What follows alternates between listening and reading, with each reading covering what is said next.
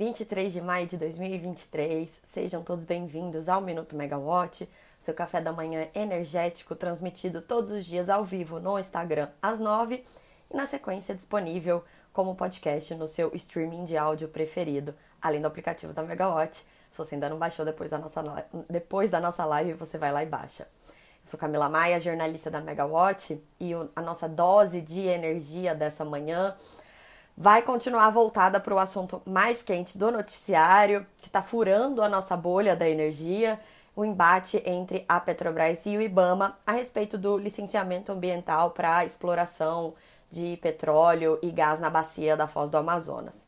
A gente também vai falar sobre a situação de Roraima, sobre o próximo leilão de transmissão e a agenda do dia.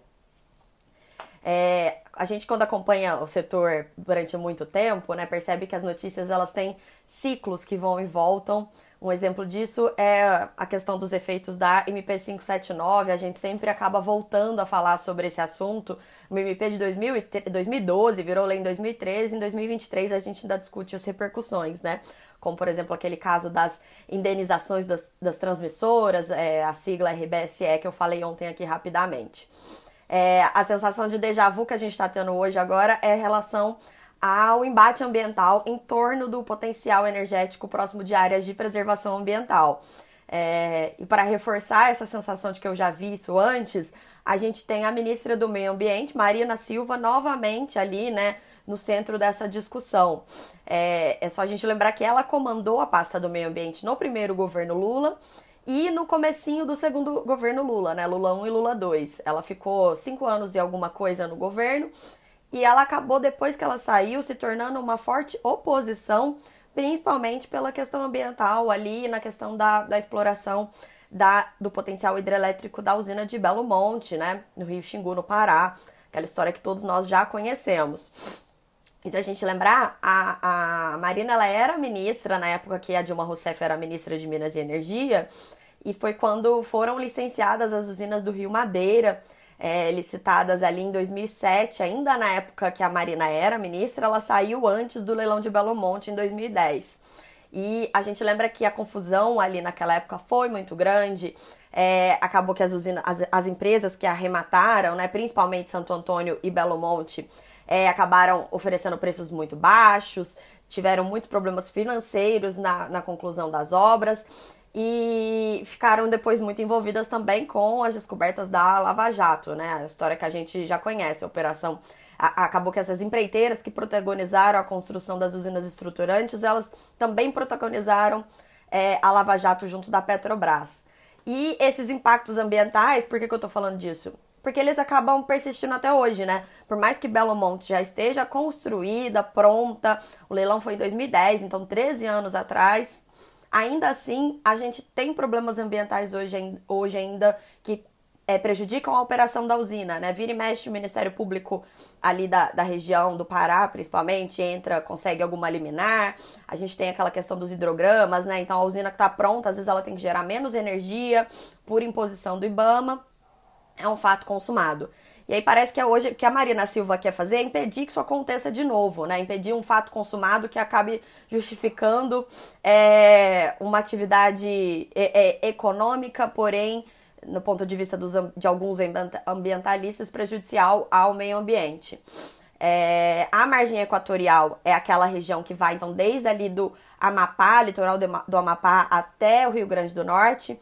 E é, os estudos preliminares indicam que o potencial de produção de petróleo e gás ali é muito grande. O governo sempre fala num novo pré-sal. E pensando assim na situação fiscal que o Brasil vive hoje, o governo sem dinheiro seria muito importante desse ponto de vista econômico conseguir a exploração dessas reservas ali naquela região, né? Então, o que se está fazendo é tentar estudar uma forma de fazer isso sem que isso também seja realmente prejudicial ao meio ambiente, até por conta do discurso né, desse governo atual hoje ser de retomada da agenda ambiental em contraposição ao governo anterior. É, esse poço que a Petrobras teve a licença negada na semana passada pelo IBAMA, ele foi licitado em 2013 e a Petrobras acabou assumindo ali essa missão no finalzinho de 2020 porque ninguém que tinha é, vencido o leilão conseguiu a, o licenciamento ambiental. Então desistiram, a Petrobras falou: ah, já que eu sou estatal, vamos ver se eu consigo, né? Naquela época o governo é, era mais favorável a, a esse tipo de, de exploração, mas aí virou, o, o Ibama se reestruturou e tem muito disso ainda, né? De querer corrigir os problemas é, que o governo passado fez, né? O esvaziamento, principalmente desse órgão ambiental tão importante. Então, Existe uma pressão política para o Ibama ceder hoje, principalmente pelas questões econômicas e é, pelos estados ali também da região, né? Não é uma questão só da União, mas os estados também são muito interessados na renda que vai ser gerada ali. Então a gente até viu é, o Randolfo Rodrigues, senador do Rede, partido que foi fundado pela Marina, deixando o partido é, em defesa da, da exploração ali do petróleo na região. O valor econômico hoje, ele informa que o Palácio do Planalto pediu que o Ministério de Minas e Energia faça uma análise do parecer do IBAMA, aquele parecer da quarta-feira da semana passada, que negou a licença ambiental. O Palácio do Planalto pediu para que o Ministério faça uma análise para rebater cada ponto ali, tentar reforçar é, as medidas de mitigação que a Petrobras diz é, ter previsto. Então, essa mediação ela está sendo conduzida pelo Rui Costa, o ministro da Casa Civil, e a tendência, então, é que o Ministério de Minas e Energia ele rebata todos esses pontos do IBAMA. O IBAMA ali ele fala que a Petrobras falhou em vários pontos no projeto, ela não apresenta garantias à fauna em caso de vazamento de petróleo. Também há críticas à Petrobras por lacunas sobre impactos previstos em terras indígenas em Oiapoque. O Poder 360, o site Poder 360, ele informou que hoje vai acontecer uma reunião pelo Palácio do Planalto, organizada pelo Palácio do Planalto, com a uma reunião de conciliação entre IBAMA e Petrobras. Mas aí não estarão presentes apenas IBAMA e Petrobras. A Marina Silva, ministra do Meio Ambiente e das Mudanças Climáticas, também estará presente. E é, aparentemente o ministro Alexandre Silveira, do Ministério de Minas e Energia, também vai participar. A reunião não está na agenda dele, mas está na agenda da Marina Silva. É, e esse encontro ele vai ser mediado pelo ministro Rui Costa, sem até o momento a presença de participação do presidente Lula, que está chegando, tá voltando para o Brasil, né? Chega hoje no Brasil de volta da, da, da agenda dele no Japão. É, o presidente do IBAMA, Rodrigo Agostinho, ontem ele deu uma entrevista para a CNN e ele falou que dificilmente o órgão ambiental vai ceder à pressão política para liberar um licenciamento ambiental. É, ele, é, a gente lembra então que a Petrobras não é que ela não tem alternativas, né, para explorar petróleo ali naquela região, porque os países vizinhos, é, Guiana e Suriname, eles já iniciaram os trabalhos ali na, na, na questão da margem equatorial. Então a Petrobras já avisou que se o Brasil não deixar, talvez ela leve investimentos para os países vizinhos, para é, participe de leilões ali, né, e leve os investimentos para lá. Então isso é mais um reforço aí nessa pressão sobre o IBAMA. Na entrevista, o Rodrigo Agostinho ontem falou que é, existem pontos é, problemáticos e questões mal resolvidas na documentação entregue pela Petrobras. E ele criticou a empresa por não garantir pronta resposta em caso de acidentes envolvendo vazamento de óleo. A ministra Marina Silva ela não falou explicitamente sobre essa questão, mas ontem ela falou na abertura de um evento e ela criticou modelos de desenvolvimento irresponsáveis então, reforça o nosso déjà vu, como comecei falando antes, né? Há pouco mais de 10 anos, 15 anos, na verdade, como a, a discussão era parecida. É, enquanto isso, o subprocurador do Ministério Público junto ao Tribunal de Contas da União, o Lucas Furtado, ele pediu que o TCU avalie o projeto da Petrobras na Foz do Amazonas. É, segundo ele, esse envolvimento do TCU seria para encontrar soluções a fim de fornecer subsídios técnicos sobre riscos ao meio ambiente. Aí não está muito claro qual que é a, a, o papel do TCU nesse debate, já que o TCU ele tem aquela finalidade de discutir legalidade de ações. É, mas o subprocurador disse que o TCU tem que se manifestar dada a relevância do tema para o Brasil. então é isso, é um tema muito importante, né? Amanhã, no dia 24 de maio, a Comissão de Infraestrutura do Senado pretende ouvir o ministro Alexandre Silveira sobre esse impasse na Petrobras. Essa reunião ela já estava prevista na agenda, inicialmente era para tratar da composição da tarifa de energia de Itaipu, mas é, os senadores eles querem aproveitar a oportunidade para, obviamente, falar sobre esse assunto que está ocupando nosso noticiário, que é essa questão da margem equatorial, né? E aí, a, o que o jornal O Globo ele diz que a Comissão do Meio Ambiente do Senado também quer ouvir a Marina Silva, mas aí não há data prevista para esse encontro. Desse encontro de amanhã da Comissão de Infraestrutura, ele promete, é, e ele tem senadores do Amapá dentro. Né? Essa comissão tem senadores do Amapá. O Lucas Barreto, senador pelo PSD, é, tá na comissão, e o Randolfo Rodrigues, que era do Rede, mas anunciou a saída dele do partido, né, no começo da semana, ele é um suplente ali na comissão. Em meio nessa confusão toda da bacia da Foz do Amazonas, no fim de semana a gente teve é, uma quase paralisação da usina termoelétrica Jaguatirica 2, da Eneva, em Roraima, abastecida por gás natural do campo de Azulão, que fica na bacia do Amazonas. Até a gente fala assim, parece que é coisa muito próxima, mas não é. O norte do país é muito grande, as distâncias são muito longas. É, so, so, são coincidências, né, no caso.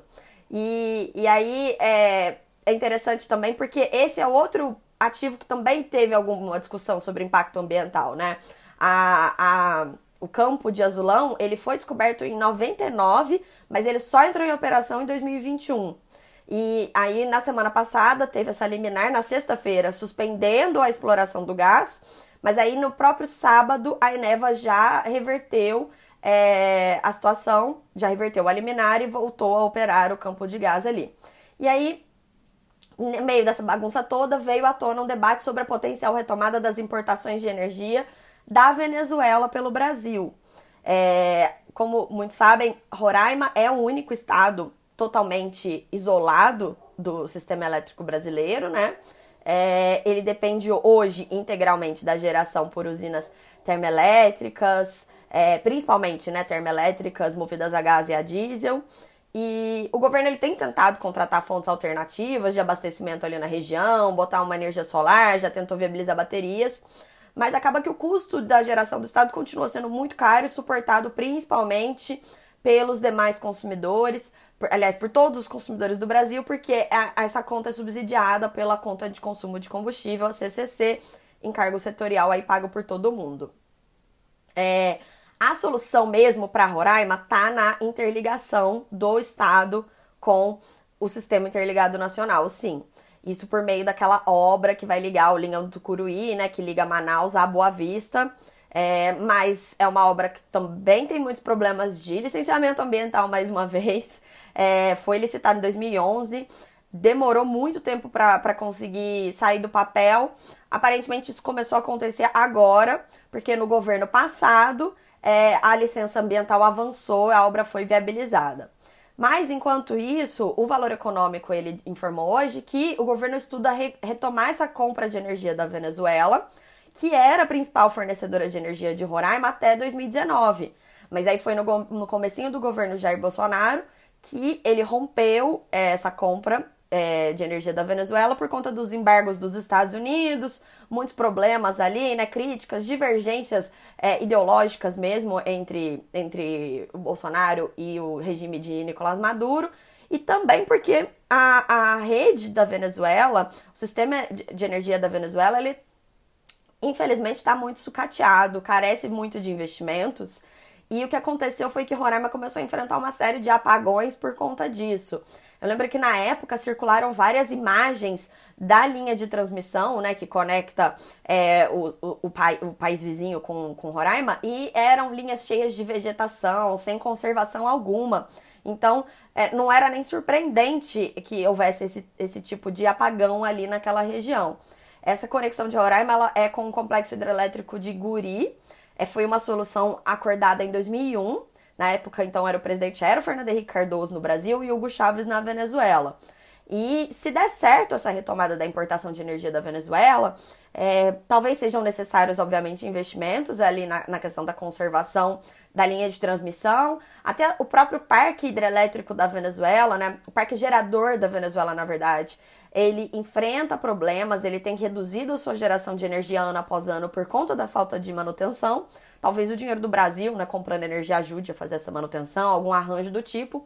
Mas a ideia é que isso reduza o custo da energia para todo mundo no Brasil por conta da questão da CCC, né? O subsídio que eu acabei de mencionar.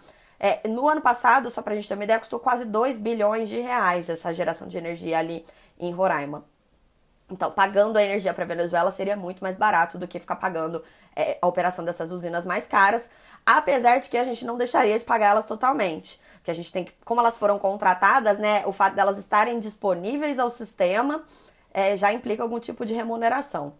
Falando em transmissão de energia, então, é, a Folha de São Paulo hoje trouxe uma, uma curiosidade que é a, uma, uma, uma curiosidade sobre esses leilões de transmissão previstos para esse ano. São 50 bilhões de reais em investimentos em transmissão de energia que devem ser licitados esse ano. E a Folha ela disse que a Novonor, antiga Odebrecht, pode ter uma segunda chance com esses leilões, porque ela é apontada como a única empreiteira que tem balanço e experiência suficiente para conduzir as obras de engenharia no, no Brasil. Essas obras, né, que são muito extensas. Porque é, a gente teve um problema, né? Da, as empreiteiras, muitas não sobreviveram até a própria Lava Jato. Hoje a gente tem um número menor de empresas operando com isso. E, no caso, são, ter, teriam que ser empreiteiras com experiência na construção de linhões de corrente contínua. Então, a Aldebrecht desponta aí como uma das favoritas, segundo a, a reportagem da Folha de São Paulo. É, esse primeiro certame de transmissão desse ano está marcado para 30 de junho. São 16 bilhões de reais em investimentos, nove lotes. É, e o Itaú BBA ele estima que esse, que esse leilão vai ser muito importante para o setor. É uma grande competição, então, né, pelos nove lotes ofertados. A receita anual permitida máxima deles é de 2,5 bilhões de reais, 2 bilhões e meio de reais. Obviamente que a gente espera ver aqueles deságios muito legais, né? O pessoal brigando pelos lotes e aí dando descontos, ajudando na questão da modicidade tarifária. E o Itaú BBA ele apontou que várias grandes empresas devem participar da disputa. Ele citou ali, dentre as empresas da área de cobertura do banco, né, que são empresas de capital aberto, a Semig, a Taesa, CETEP, Alupar, Engie, Eletrobras, Energisa, Equatorial, CPFL e Auren. Então, é bastante coisa, isso só nas empresas de capital aberto, né? A gente ainda pode ter sempre ali uma chinesa nova chegando, ou então várias empreiteiras menores, né, que estão crescendo bastante nessa área. Então, a gente tem que acompanhar. É, para finalizar, então, a nossa agenda de hoje tem ANEL, deve estar tá começando agora a reunião ordinária da diretoria. A pauta hoje para deliberação pública está bem curta. É, a gente tem, então, o reajuste tarifário da Equatorial Alagoas, o resultado da consulta pública da revisão tarifária periódica da CEMIG e a proposta de abertura de consulta pública para a revisão tarifária periódica da Electro. E o destaque do dia, obviamente, está na, na expectativa do encontro entre os ministros Alexandre Silveira e Marina Silva, né, para tratar da Petrobras.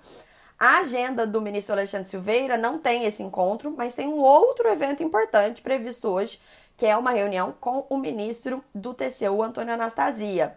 Anastasia, que é relator do processo no TCU sobre a renovação das concessões das distribuidoras de energia, outro assunto muito importante na pasta. Mas isso é assunto para um próximo minuto e eu fico por aqui hoje, gente. Um ótimo dia para todos vocês. Tchau, tchau.